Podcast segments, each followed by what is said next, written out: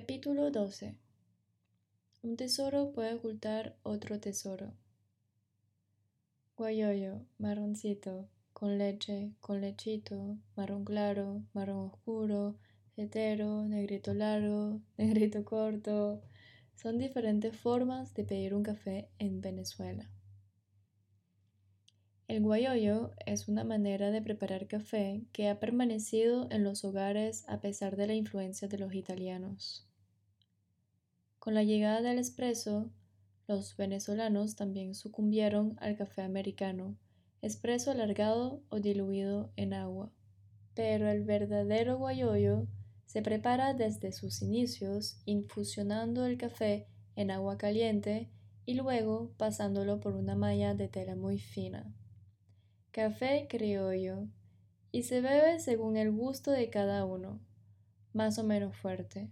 Incluso se pasa varias veces a través de la malla de tela para extraerlo más.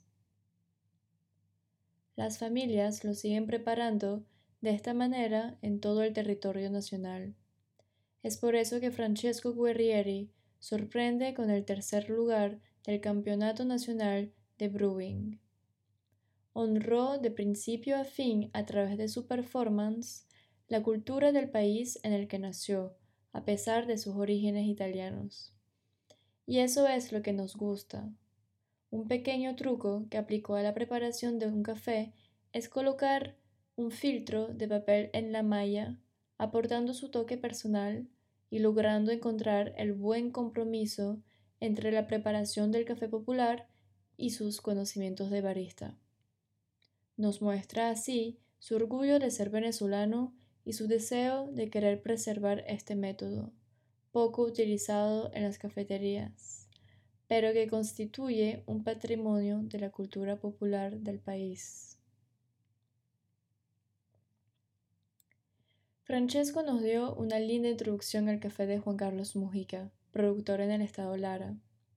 Me puse en contacto con él a través de Instagram porque me gustó su proyecto y sin mentirse, también por sus fotos muy llamativas de las flores del cafeto. Supe de él rápidamente y pudimos intercambiar algunos mensajes de gran valor, compartir nuestras visiones, nuestras ambiciones y todo tipo de proyecciones relacionadas con el café venezolano. Desde Toulouse fue bastante aliviante tener contacto directo con un productor disponible y sobre todo apasionado por el buen café.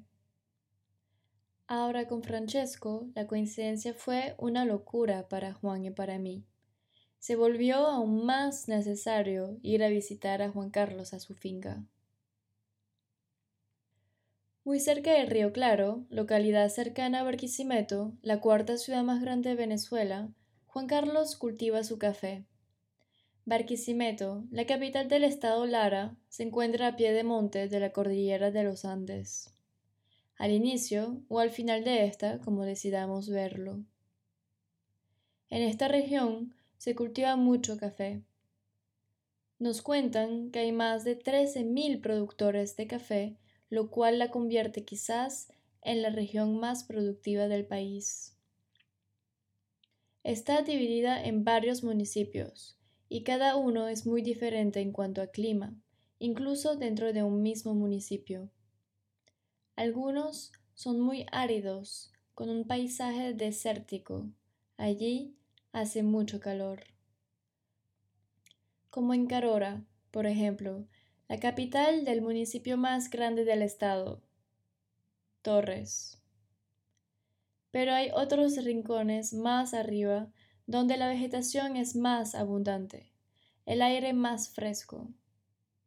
Es un estado muy agrícola, se cultiva caña de azúcar, árboles frutales, maíz y hasta uvas. Varios ríos atraviesan la región, el Baragua, el Sanare, el Turbio, el Morere. Es más bien en estos bosques tropicales donde se dan las condiciones para el cultivo del café el Tocubio en el municipio Morán, San Pedro o Jabón en el municipio Torres.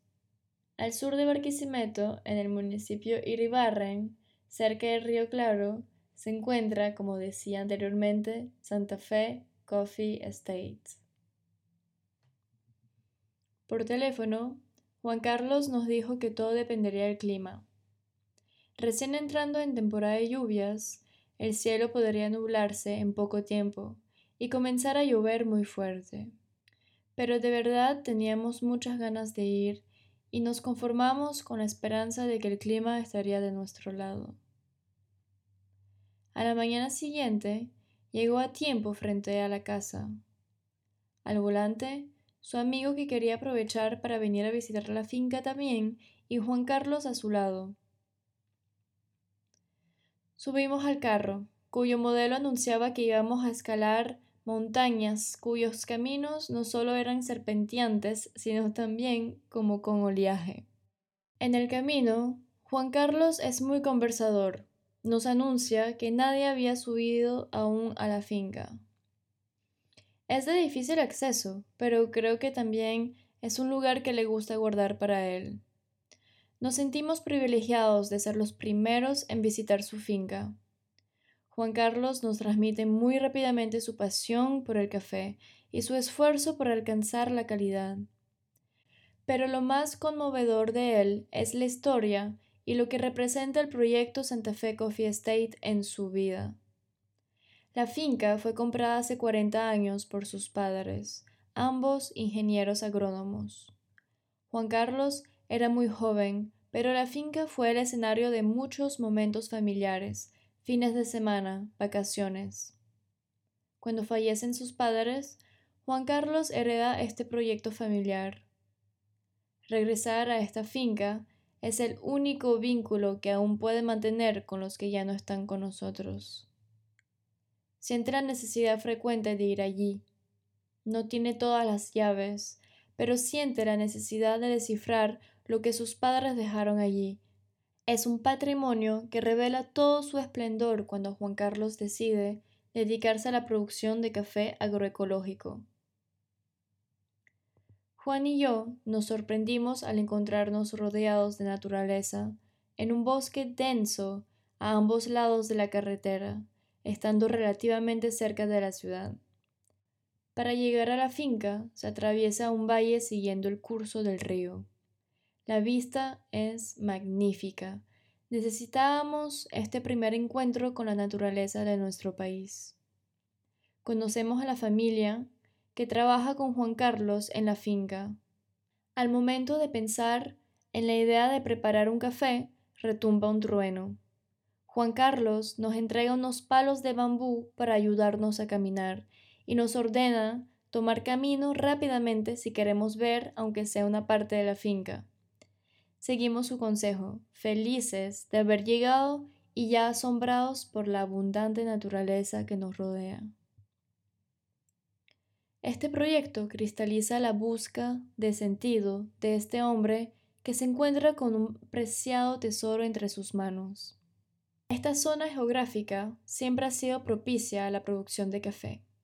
Al fallecer sus padres, la transmisión de conocimientos se interrumpe y Juan Carlos solo tiene el poder de observación para captar todos los secretos enterrados en sus 40 hectáreas de cafetales y bosque.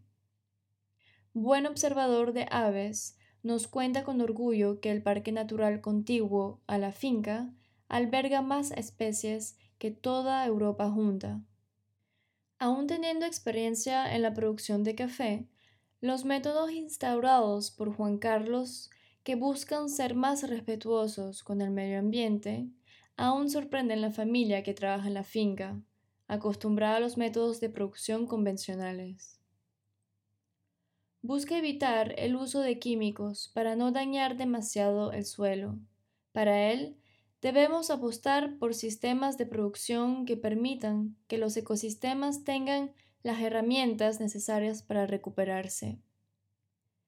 Es frecuente leer que los sistemas agroecológicos o la caficultura orgánica están entre las posibilidades más efectivas. Mediante estos métodos de cultivo, los productores de café están haciendo frente a la crisis climática y sus efectos en la producción de café. Dentro de su finca, la naturaleza y el hombre conviven en paz. El cafeto es una especie que en su forma silvestre crece en el bosque.